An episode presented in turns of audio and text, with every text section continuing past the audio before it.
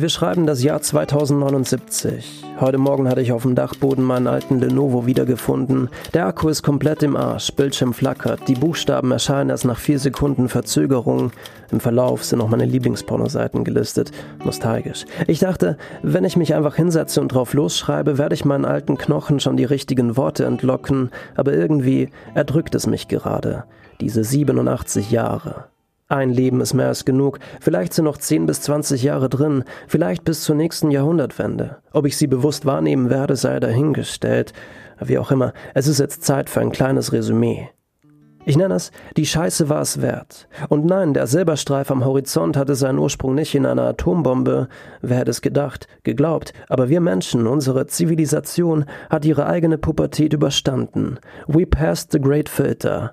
Haltet euch fest, die Fahrt durch diese Geschichte wird holprig.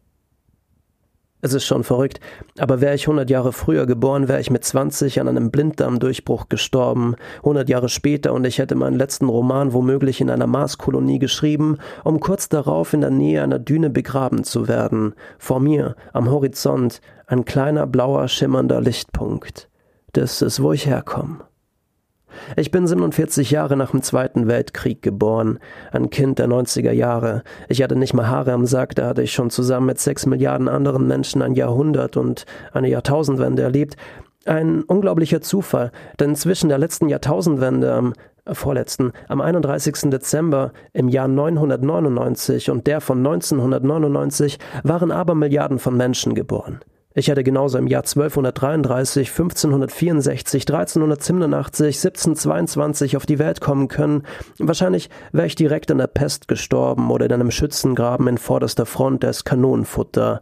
Aber nein, es war kurz gegen Ende des zweiten Jahrtausends kurz nach der Industrialisierung. Ich erlebte den Wandel von der analogen zur digitalen Welt, Finanzkrisen, Kriege, Fluchtbewegungen, Klimawandel, Corona, die Liste ist lang und ihr kennt sie genauso gut wie ich. Es steht in unseren Geschichtsbüchern geschrieben. Ihr wisst alle, wer 2020 Präsident von Amerika wurde und wie es mit der Pandemie weiterging. Aber diese, diese 20er Jahre waren interessant. Holprig, sie hatten holprig begonnen, aber sie waren entscheidend. Hätten wir sie nicht so gut gemeistert, das Fundament der neuen Zukunft gelegt, wären diese die Konsequenzen unumkehrbar gewesen, die tiefen Gräben in der Gesellschaft, der Riss, der sich durch, selbst durch die Familien zog, angeheizt von der Politik, rechts und links, die sich gegenseitig an die Gurgel gingen, die Rechten schworen mit ihrem Blut auf die Flagge der Nation, glaubend dem Gespenst der völkischen DNA, und die Linken dichteten alte kommunistische Lieder neu um. Alle glaubten sie, die Wahrheit erkannt zu haben, doch alle waren sie auf einem Auge blind oder im Falle von Nationalisten, religiösen Fundamentalisten, Sexisten und Rassisten auf beiden Augen. Und während sie sich stritten um Kleinigkeiten und Nichtigkeiten, wurden die großen Probleme noch größer, denn ein Schatten hatte sich über die Welt gelegt, und statt dem Licht wieder Zutritt zu gewähren, hatte man sich an das wenige Licht gewöhnt und den Zustand akzeptiert, als normal betitelt.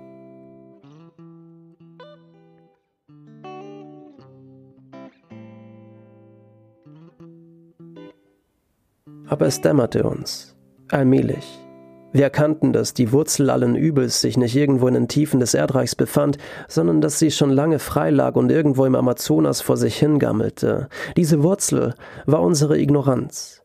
Wir hatten damit aufgehört, uns zuzuhören. Nein, wir hatten uns noch nie gegenseitig zugehört. Aber auch das ist ein Kapitel, das eigentlich jeder, jeder von uns kennt, jedem von uns bekannt ist. Ich will das nicht nochmal aufrollen. Was aber interessant ist, ist auf jeden Fall der Vulkanausbruch. Genau 2024 war das der Vulkanausbruch. Zwei Jahre lang verdunkelte eine Aschewolke den Planeten.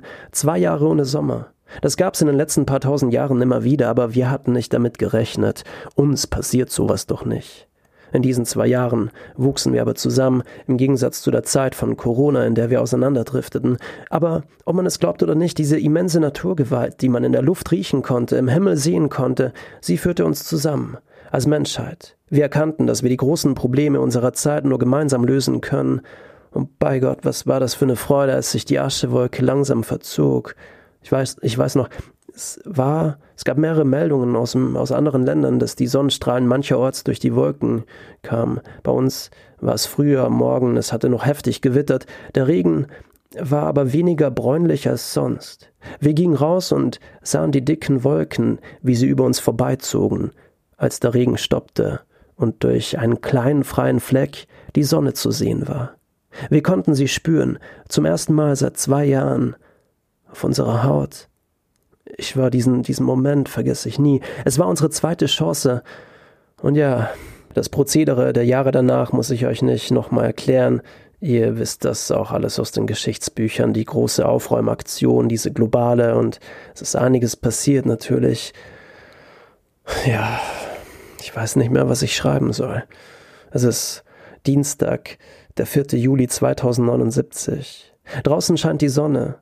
Heute ist wieder eine Rakete Richtung Mars geflogen. Sie gründen gerade die zweite Kolonie. Ich glaube, insgesamt sind es bisher knapp 400 Menschen. Alles noch recht am Anfang. Aber es geht schnell voran. Ab 2100 sollen schon 10.000 Menschen auf dem Mars leben.